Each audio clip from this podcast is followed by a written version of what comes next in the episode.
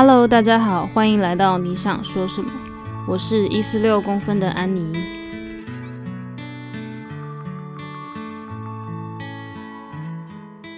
这一集呢，想跟大家来分享的是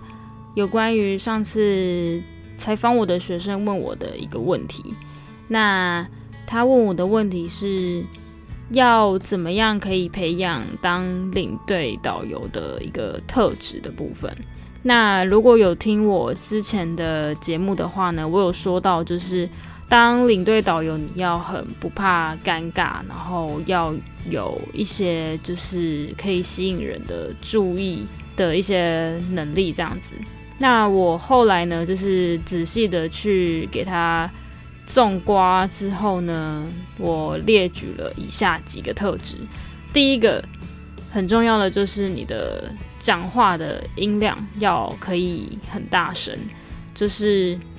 大家可以想象一下，当你在一个游览车上面，你的车子里面坐满了四十几个人，当所有人都在讲话的时候，就算你拿着麦克风，你要怎么样可以让所有的人都可以眼睛看着你讲话？然后让他们可以停下所有的动作，眼睛盯着你，看着你这样子。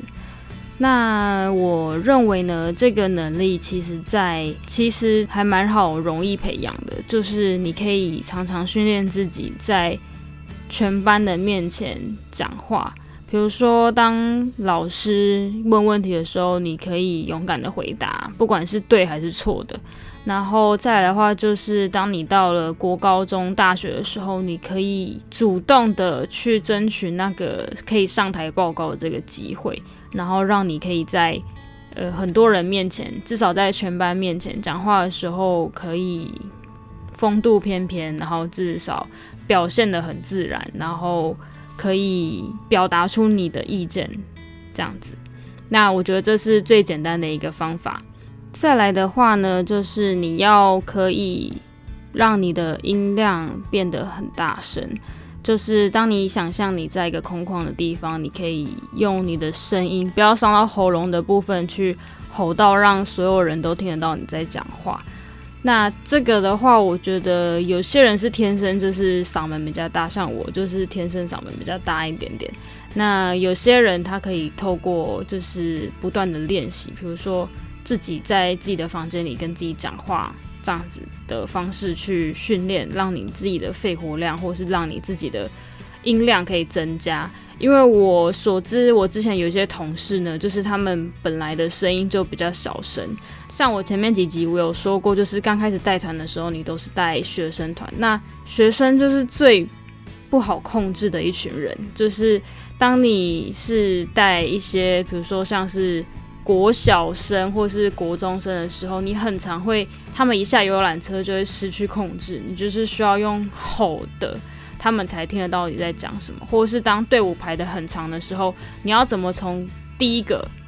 吼到第二最后一个，每个人都听得到，这样子那。我觉得这个就是需要一段的时间去训练，不然的话，就是像我的同事一样，他有时候就是还蛮辛苦的，但他就会用另外的方法去呃弥补这个状况，比如说就是叫同学就是一个传一个下去，或者是跟他们说，你们如果没有好好听我讲话的话，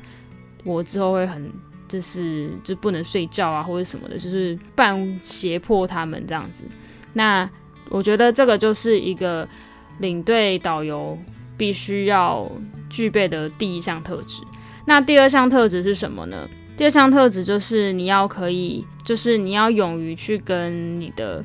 不管是你带的客人，或者是你带的学生也好，就是你要可以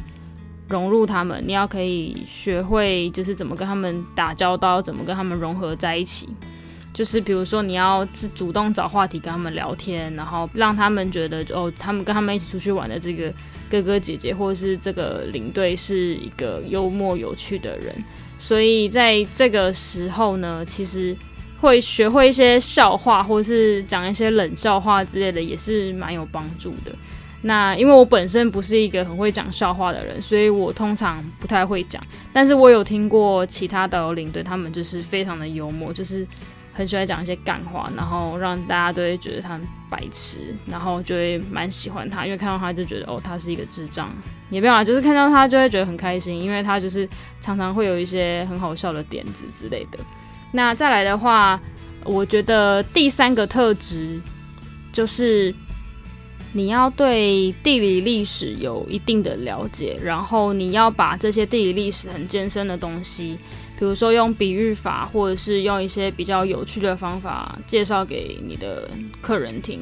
那这件事情的话，就是比较需要自己的一些呃努力的，就是你除了去上网去看一些。呃，原本比如说 Wikipedia 上面的一些资料之外，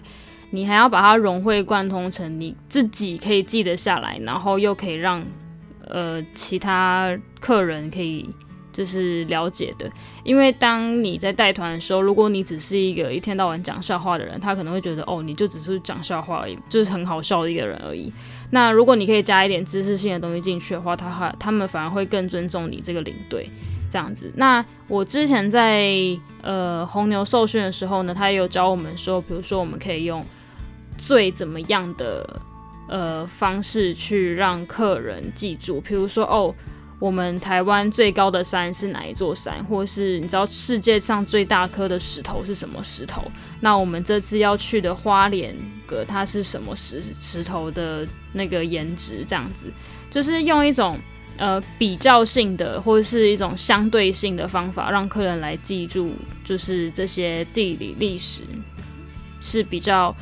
让他们可以很好去理解的。这样，再来就是第四个特质，就是你要可以记得路线，就是尽管你是第一次去，或者是你比如说来第二次而已，但是你要记得，就是你要记得大概的。路线该怎么走，然后哪些地方是比较顺的，在带团的时候，路线怎么样走可以比较顺，这样子。简而言之，就是第四点就是不可以是路痴，你要可以记得路线，因为当你在带团的时候，你可能会遇到不熟悉路线的司机。然后他有可能会开错路，或是带你去到错的地方，那这个时候就是会变得非常的尴尬。所以记得路线是非常非常重要的。那要怎么样克服这个记得路线这件事情呢？我个人呢是我自己会在出团前，比如说哦。比如说这一整天的行程有这一个景点我没有去过，那我就可能会在知道要带团前几天，我可能会找时间就自己去看一下这个地方有什么东西。然后再来的话，第二个，如果你没有时间的话，你可以尝试使用 Google Map。那大家知道 Google Map 除了你可以知道你的路线，比如说你从桃园到新竹那中间这个景到这个景点中间的路线，它会有显示出来，比如说走哪一条路之类的。那我觉得更详细的话，就是说你要知道这个景景点它附近周围有什么东西的时候，那当然你从地图上你看不出来哦，这边有没有 Seven，这边有没有全家，或是这边有没有什么什么什么，所以你就可以用一个非常重要的东西，叫做呃叫做街景服务。那就是你如果用手机的话，你就可以直接点旁边会有一个正方形的，很像卫星图的东西。点进去之后，你就可以开始看到它整个街景的画面。那再来的话，就是你如果是用电脑的话呢，你可以把右下角有一个黄色的小人呢，把它拉拉拉拉拉到那个你要看的地方去。那记得你要拉到的地方是在路线上哦，就是在路上，就是记得要把这个小黄人呢拉到路线上面，这样子你才可以看到街景。好，然后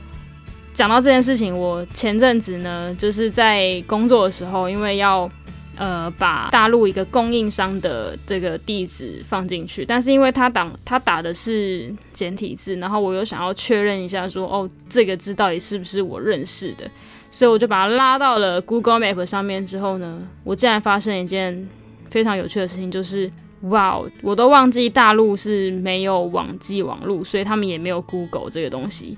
那他竟然没办法看街景，诶，就是那个小小黄人没办法拉到他们路上面，然后我就呃，第一次发现哦，原来这是看不到的。OK，好，这只是一个题外话。那我觉得我目前分享的领队的特质就大概是这四点。第一个就是讲话声音要大声，那第二个就是台风要稳定，就是你在讲话的时候你要有一定的自信。那第三个的话就是你对地理历史要有一定的了解，然后你要可以把它融会贯通成让大家都可以接受的，就是把它变成浅显易懂，就是把文言文变成白话文这样。那第四个的话就是你要记得路线，不可以是一个路痴。那我觉得这四点的话，是导游跟领队都需要具备的一个非常重要的特质。